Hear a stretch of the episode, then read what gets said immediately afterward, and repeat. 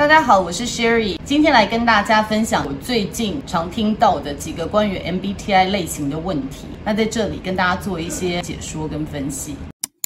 前阵子我一个学生跟我讲说，他做完评量，结果是 INFP，然后他跟他的高中同学，就是很了解他的这些同学分享，他们都不相信，他们不相信这个小孩是内向的孩子。那他就来问我说，诶，这是准的吗？为什么大家都不觉得准？做 MBTI 呢，第一个就是不要管别人觉得准不准，第一个就是你自己的认知，你是不是这样子的人？第一个心智功能，因为它的字面上就讲说是外向或者是内向，就是 extrovert 或者是 introvert，是很容易被误解的。因为这个字在平常的语言，我们就常常用到，大家就会觉得外向的人好像就是比较开朗啊，比较爱说话啊，比较搞笑啊，这种人是外向的人。那内向的人呢，就是比较自闭、比较安静、比较不说话。但是其实，在 MBTI 里面，外向跟内向有稍微不同的解释。那也就是为什么我们常会推荐人，如果做完第一阶段的 MBTI 评量，可以再做第二阶段。这两个评量有什么不同呢？第一阶段的评量就是抓总分，看到说你是哪一种类型的人，它是把所有的分数做一个平均，把你分数比较高的就告诉你说，哎，你一跟 I。I 比较高的是哪一个？那你就可能是 I，然后 NFP 这样子。但是 Step Two 呢，它会更详细的告诉你说，你每一个向度里面的小项，你是什么分数。好，那我们在这里就分一下说，I 跟 E 这个心智功能，它其实有分五个小的向度。那这五个小的向度呢，分别是第一个 Initiating versus Receiving，就是我是不是主动出击，或者是我比较期待别人主动来找我。第二个是 Ex expressive 跟 contained，expressive 就是我是不是比较愿意表达，或者会表达自己，或者是 contained 就是我是不是自己有一些想法，我可以不用分享，比较会存在心里。第三个是 gregarious 或者是 intimate，那讲的就是说我比较喜欢很多人聚在一起，人脉很广，很多朋友，或者是我比较喜欢少一点的朋友，可是感情比较深一点。那第四个是 active versus reflective。Active 是比较行动的，那 reflective 是比较反思的。最后一项呢是 enthusiastic 跟 quiet。enthusiastic 就是比较积极，然后好像比较有热忱的；quiet 就是比较安静。那所以其实外向跟内向这两个大项呢，下面有分这五个小项。我认识一个好朋友，他就是一个非常棒的业务，他测出来是 I，他自己觉得蛮准的。但是我们看的时候，我们会觉得说，哎，怎么会这样子？因为你这么好的业务，你会去社交，你很主动，怎么会是内向倾向的人呢？结果我们看了他仔细的分析之后，发现说他在第一项 initiating 的部分，他的分数非常非常的高，也就是这一个。小项，它其实是非常外向倾向的，但是其他的部分它都是很内向。所以其实朋友有时候看到只是我们的表象，而不是我们内在的逻辑思考或者是我们的心智功能。所以大家第一个不要太执着在朋友是怎么看，或者是朋友觉得都不准，因为其实我们的内心世界，外面的人可能看不太出来。那第二个就是，其实内向跟外向有另外一个解说，就是我们知道人活在世界上，其实都有内在世界跟外在世界。外在的人是怎么看我们的？外在的社会标准是什么？比如说审美观也好，或者是你这个人成不成功也好，也许我们的社会有自己的标准，但是我们内在自己心里又有一把尺。所以外在比较会从角色来看我们，就说，哎，你这个人是什么职务啊？你成不成功啊？那我们内在可能不一定是这么想。E 跟 I 在这里要分别的就是外向倾向的人，他的 focus 注意力比较在外面，所以他比较会认同外在世界给他的定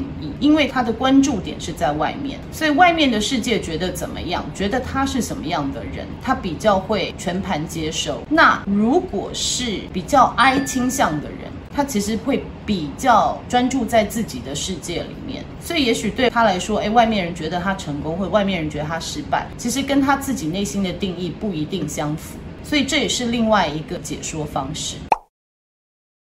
第二个问题就是我们怎么做决定，也就是我们第三个心智功能。那第三个心智功能分为思考跟感受，就是我们是怎么做决定的。我们是完全是 T，就是 thinking，what makes sense，什么东西符合逻辑来做决定呢？还是我们是靠着 How do I feel，我的感受是什么来做决定？那因为这两个词 thinking 跟 feeling 也是常常我们一般用语会用到的，所以大家就会觉得哦，thinking 的人是很符合逻辑的，那 feeling 的人呢，比较感受来做主的人呢，是情绪化、很爱哭啊、玻璃心的人。从某角度看是有可能，但是我一直要强调，就是说我们不要从行为来分析你的性格，因为你的性格在社会化的过程，你会选择不同的行为来表现它。MBTI 分析的并不是你的作为跟你的行为，它分析的其实是内在心智功能。Feeling 表象的人可能是以情感做主导，但是并不代表他做事不符合逻辑。他的逻辑跟 Thinking 的逻辑不太一样，只是 Thinking 的逻辑比较是公平公正的，也就是说这一套思考逻辑，不管用在谁的身上，我都是用同样的方式去批判他，不管是谁，我都同样的套用。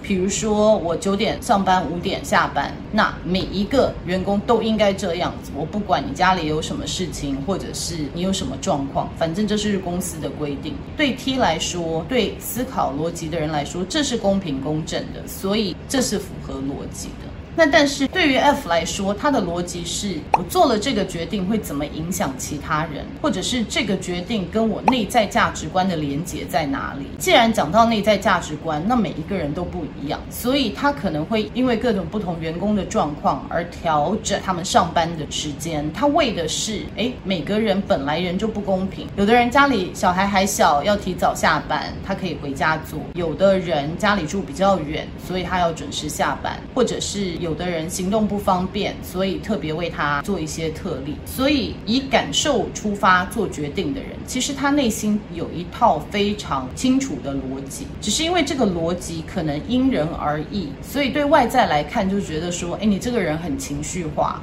你这个人做事都没有一样的标准，但是其实他的标准是他内在的价值观，跟他做了决定，他其实是希望大家都觉得 OK 的，这个是他的价值观。他做决定的逻辑跟 thinking 的逻辑是不一样的，但是他还是有他自己的逻辑的。了解 MBTI 的人知道，说我们 MBTI 不只光看字母，还有它的第一功能、第二功能、第三功能跟次要功能。如果次要功能是 F 的人，好，也就是说他比较可能是 ENTJ 或者 ESTJ。当他碰到问题、碰到状况的时候，他也可能会爆哭，或者是完全崩溃。所以，我们其实常看到说，诶，平常都是很严谨的人，喝了一点酒以后就发酒疯啊，然后大哭啊。有一些让人家意料不到的行为，这个很可能就是 T 的人会做出来的行为，所以大家不要觉得说只有 F 倾向的人才会感情用事，或者是会情绪爆发。其实 T 的人爆发的时候更令人惊讶。